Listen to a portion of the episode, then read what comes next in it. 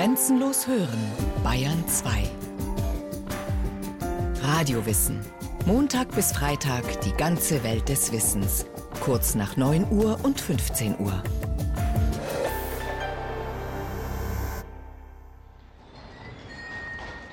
Sarajevo, die Hauptstadt Bosniens. Sonntag, der 28. Juni 1914, kurz nach 10 Uhr morgens. Eine Fahrzeugkolonne von sechs Autos setzt sich in Bewegung Richtung Innenstadt. Höchster Besuch.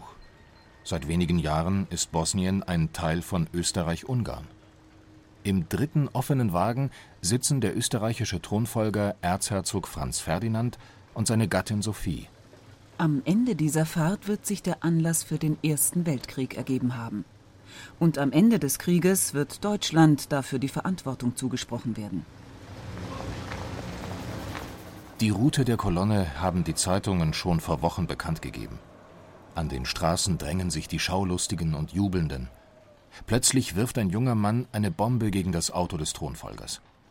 Die Handgranate prallt ab und explodiert vor dem nächsten Wagen. Ein Insasse wird schwer verletzt. Verwirrung. Die Kolonne erreicht das Rathaus. Dort fasst man sich wieder. Jetzt will der Thronfolger weiter, direkt ins Hospital zu seinem verletzten Begleiter. Wenige hundert Meter vom Rathaus entfernt springt auf einmal ein junger Mann aus der Menge auf. Zwei Schüsse fallen. Der Erzherzog wird in die Halsschlagader getroffen, Sophie in den Unterleib. Der mitfahrende Graf Harrach sagt später aus, Während das Auto zurückstieß, spritzte ein dünner Blutstrahl aus dem Munde seiner kaiserlichen Hoheit auf meine rechte Backe. Den Erzherzog hörte ich dann sagen: Soffal, Soffal, stirb mir nicht, bleibe für meine Kinder. Es ist zu spät. Die beiden erliegen ihren Verletzungen.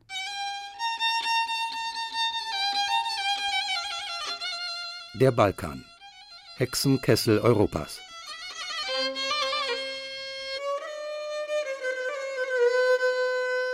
Der Schütze, Gavrilo Princip, ist ein Heißsporn, ein junger bosnischer Student. Er und seine Mitattentäter sind serbische Nationalisten. In Bosnien leben etliche Serben. Für sie ist der Erzherzog nichts anderes als ein verhasster Besatzer.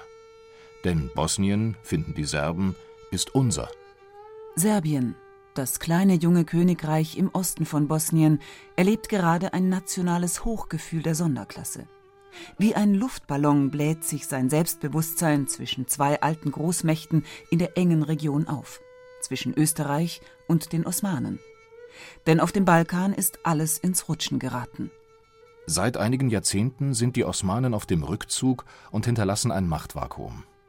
Den Serben ist es deshalb vor kurzem gelungen, sich einen fetten Teil der Beute zu sichern, einen satten Gebietszuwachs und Hoffnung auf mehr. Denn Serbien träumt von einem jugoslawischen, wörtlich südslawischen Großreich unter seiner Führung auf dem Balkan. Katrin Böck ist Historikerin am Osteuropa-Institut in Regensburg. Also dieses äh, Südslawische ging davon aus, dass man eben eine kulturelle, eine sprachliche, eine religiöse Gemeinsamkeit aller Südslawen hat und dass das eben dazu führen soll, dass man eine politische Einheit unter allen Südslawen herbeiführt. Exotisch ist der Gedanke nicht. Überall in Europa ist der Nationalismus modern und aggressiv. Doch gerade der serbische Traum ist brandgefährlich, denn das Mittelmeer ist eine hochsensible Region. Über das Mittelmeer muss Russland seine lebenswichtigen Getreideexporte abwickeln. Engländer und Franzosen laufen von dort Kolonien in Nordafrika an. Über den Suezkanal führen die Routen in den Indischen Ozean. Und für Österreich-Ungarn geht es auf dem Balkan vielleicht um alles, die alte Großmacht ist angezählt. Ihr Hauptproblem zwölf Völker leben in ihr, hochexplosiv in nationalistischen Zeiten. Gelingt es nicht, den serbischen Nationalismus zu bändigen, könnte das ganze Reich in die Zentrifuge geraten. Die Doppelmonarchie sieht nur noch eine Lösung stärker werden auf dem Balkan. Deshalb hat sie ihrerseits erst vor kurzem Bosnien annektiert, ihre Beute aus dem Türkenerbe. Der Besuch des Thronfolgers war also tatsächlich eine Art Inspektion auf hochgefährlichem Gelände. Steckt also Serbien hinter dem Attentat? Sicher scheint heute so viel. Die jungen Heißsporne um Princip hatten Hilfe für die Durchführung ihres Anschlags gesucht. Dabei sind sie an eine serbische Geheimorganisation geraten, Die schwarze Hand. Katrin Böck.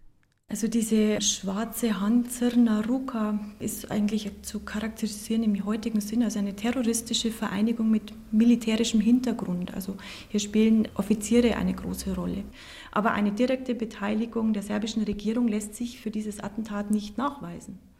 Hexenkessel Balkan. Doch was hat Deutschland damit zu tun? Immerhin formuliert nach dem Krieg eine alliierte Note, das Deutsche Reich trägt allein die Schuld am Ausbruch des Großen Krieges.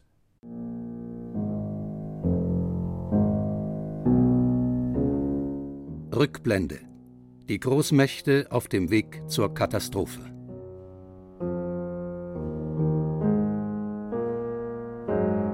Die sogenannte Kriegsschuldfrage gehört zu den am leidenschaftlichsten diskutierten Streitfragen der jüngeren Geschichte.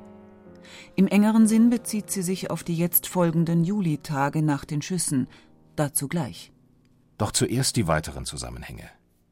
Wie sehen die Machtverhältnisse in Europa aus, dass Deutschland in einen Balkankrieg geraten kann? Noch einmal also die Uhr zurückdrehen. Gut 40 Jahre vor das Attentat ins Jahr 1871 zur Gründung des Deutschen Reichs. Peter Helmberger ist Historiker an der Universität in München. Mit dieser Gründung des neuen Deutschen Reiches gibt es auf dem Kontinent eine große Zentralmacht erstmals wieder, die von der Größe von des Landes wie auch von der Bevölkerung für alle anderen Mächte erst einmal eine Neuerung darstellte und durchaus auch eine Herausforderung. Welchen Platz wird also der frisch geschlüpfte Riese im Kreis der Großen finden? Bismarck hat sich die Reichsgründung durch einen Krieg mit Frankreich ertrotzt ein Auftakt mit Gewalt. Und auch schon eine erste Ursache für die spätere Katastrophe. Frankreich wird das nicht vergessen. Und Deutschland weiß daher genau, es muss sich in Acht nehmen vor Frankreich und vor Russland. Denn beide zusammen könnten das junge Reich von Westen und Osten her in die Zange nehmen. Geometrie der Macht. Erste Absicherungsmaßnahmen. 1879 schließt Deutschland mit Österreich-Ungarn den Zweibund der Mittelmächte. Nun würde es am liebsten auch Russland noch ins Boot bekommen. Doch das misslingt während der nächsten Jahre gründlich. Mit dramatischen Konsequenzen. Russland findet einen neuen Partner. Ausgerechnet Frankreich. Großes Malheur.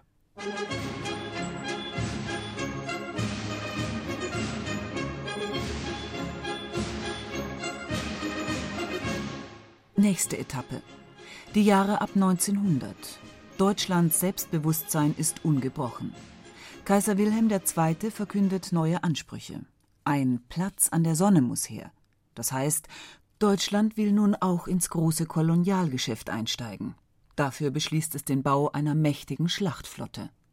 Es ist natürlich eine klare Ansage an die übrigen europäischen Großmächte und in dem Fall insbesondere an die Seemacht England. Das 19. Jahrhundert war das Jahrhundert des britischen Empire. Doch nun stößt es weltweit auf starke Konkurrenz. Die aufstrebenden USA, auf Russland vom Mittelmeer bis zum Pazifik, auf Frankreich in Afrika und jetzt auch noch Deutschland. Wer sind die Guten, wer die Bösen? Es ist die Zeit des Hochimperialismus. Alle Großmächte kämpfen um Kolonien und um weltweite Marktzugänge. Jede Macht ein Hai für sich. Der Neuling Deutschland hofft, die Haie auszuspielen, bis er selbst umkreist wird. London versucht sich Luft zu schaffen. Und tatsächlich, ein Bündnis mit Frankreich gelingt. Die Entente Cordiale. Bald darauf sitzt man auch mit dem Zaren am Tisch. Der Kreis der Entente-Mächte um Deutschland schließt sich. Die zehn Jahre vor Sarajevo sind nervenaufreibend. Eine Krise nach der anderen. England, Frankreich, Russland werden dabei ein immer besseres Team. Der deutsche Kaiser zieht regelmäßig den Kürzeren. Die Stimmung im Reich ist geladen. Was kann man gegen die Einkreisung noch aufbieten? Peter Helmberger. Und äh, dann ist Österreich-Ungarn tatsächlich der einzige Bündnispartner, den man noch hat, den man dann auch nicht schwächen kann. Ach ja, der Zweibund von 1879. Der Partner mit den schier unlösbaren Problemen. Durch ihn kommt Deutschland nun anstatt zu einem Platz an der Sonne zu einem Krieg auf dem Balkan. Denn nun fallen die Schüsse von Sarajevo. Österreich kocht und will sich an den Serben rächen. Doch die haben einen mächtigen Beschützer für ihre südslawischen Träume, den großen slawischen Bruder, Russland. Der Zar braucht einen festen Stand am Mittelmeer. Was liegt also näher, als den kleinen Bruder zu beschützen? Die Juli-Krise. 31 Tage bis zu einer Menschheitskatastrophe. Der Countdown läuft. Die Tage nach dem Attentat heißen Juli-Krise. Krise, denn immer noch gibt es politische Kräfte, die versuchen, am Krieg vorbeizudenken. Aber vor allem den Militärs brennt die Zeit schon auf den Nägeln. Besonders den Deutschen. Denn Österreich wartet auf Antwort aus Berlin. Wenn Österreich nämlich Serbien angreift, wird zwangsläufig auch Russland in den Krieg eintreten. Alleine hätte Österreich aber gegen Russland keine Chance. Wird Deutschland also zu seinem Bündnispartner stehen? Seit Jahren hat Deutschland einen Plan für einen möglichen Krieg gegen Russland, den Schlieffenplan. Er geht aus vom Zwei-Fronten-Krieg. Das heißt, Russland kann nur besiegt werden, wenn vorher blitzartig auf der Westseite Frankreich bezwungen wird. Erst dann können sich alle Kräfte gegen das langsamere, aber viel gewaltigere Russland richten. Die deutschen Generäle fordern also jetzt oder nie. 6. Juli. Deutschland gibt Österreich die berüchtigte Blankovollmacht. Jede Reaktion gegenüber Serbien wird gedeckt. Am 28. Juli erklärt Österreich Serbien den Krieg.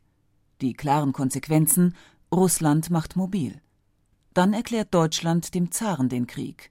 1. August 1914. Schlieffenplanmäßig entfaltet sich das Desaster. Deutschland greift Frankreich an. Allerdings über das neutrale Belgien. Es liegt im Aufmarschgebiet der deutschen Divisionen. Ein klarer Völkerrechtsbruch mit enormen Folgen. Denn jetzt hat auch England einen Grund, um sich auf die Seite seiner Entente-Verbündeten zu schlagen. England erklärt Deutschland den Krieg.